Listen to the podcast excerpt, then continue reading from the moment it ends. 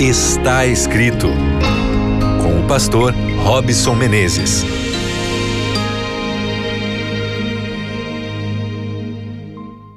Olá, que prazer estar mais uma vez conectado contigo pelas ondas do rádio. Está começando o seu programa Está Escrito, que tem como objetivo te levar ao encontro da palavra de Deus e através da meditação dos seus ensinos entender mais e melhor quem é Deus e o que ele pode e com certeza está fazendo em sua vida. Eu sou Robson Menezes e tenho este compromisso diário contigo. Então quero mandar aí um grande abraço para você que acompanha pela frequência do rádio em Curitiba, Florianópolis, Porto Alegre, Belém, Salvador, e também a cidade de Vitória, ou quem sabe se você acompanha a Rádio Novo Tempo na web, de norte a sul do Brasil ou até mesmo de outro continente. Um abraço aí também para você.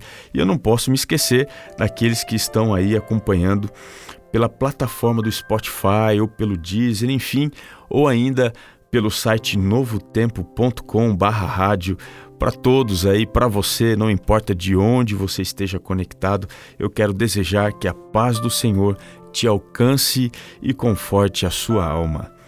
No programa está escrito, nós estamos numa jornada para tentar entender como as nossas emoções são apresentadas dentro do contexto bíblico. Hoje nós vamos conversar sobre as emoções negativas. Como é que elas surgem? Por que, que sentimos muitas vezes que elas são mais fortes do que as nossas emoções positivas? Por que, que às vezes também é difícil demais vencer um sentimento ruim que parece se fortalecer, se arrastar dentro do nosso coração? A melhor pessoa para nos explicar sobre este assunto é o próprio Jesus. Então, para isso, eu quero que você agora me acompanhe dentro da Bíblia, no Evangelho de Marcos, o capítulo é o 7. Eu quero ler com você do verso 21 até o verso 23.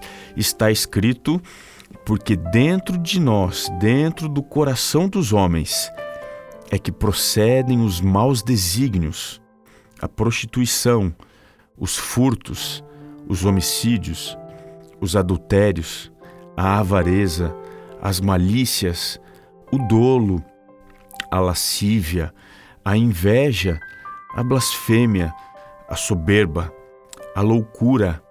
Ora, todos estes males vêm de dentro e contaminam o homem. Observe que Jesus ensinou que os nossos atos de pecado, como roubar, mentir, adulterar, matar, e também os nossos sentimentos de pecado, o ódio, a cobiça, a inveja, assim por diante.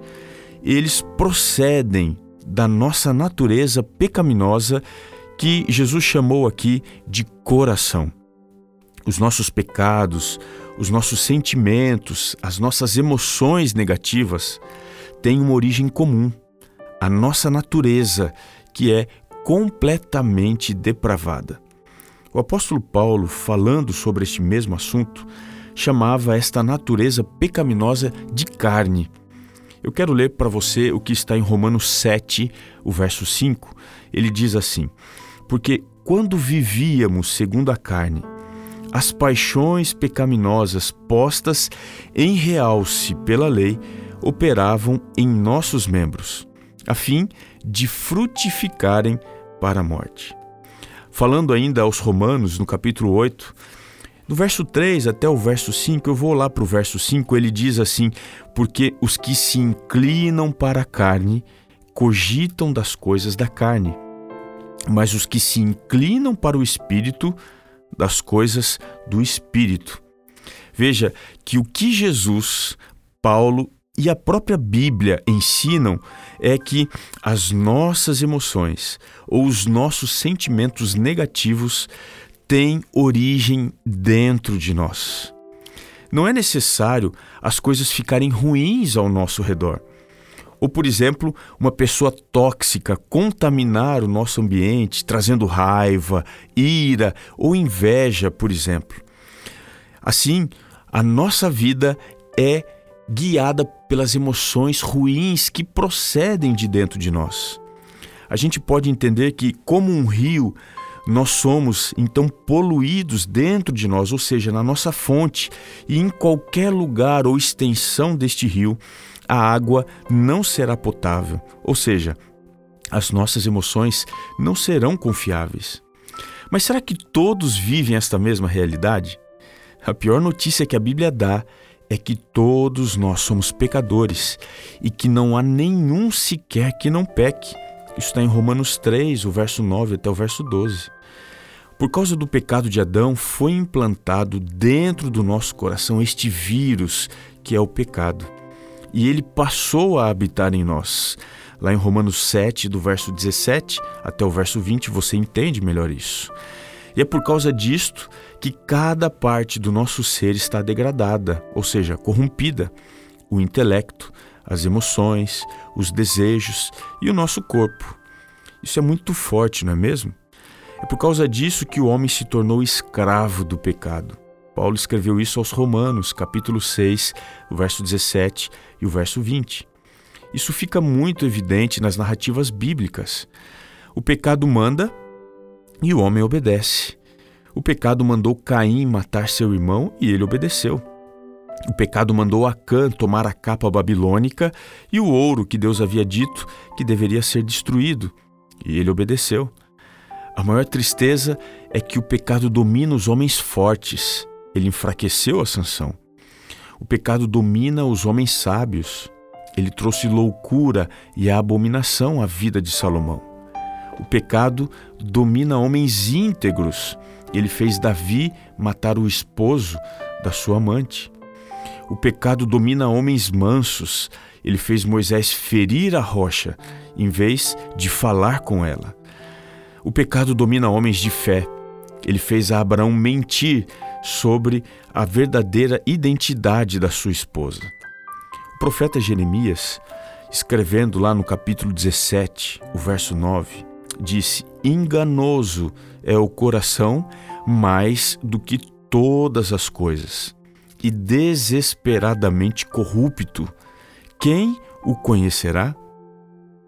Meu amigo, minha amiga, desconfie das suas emoções.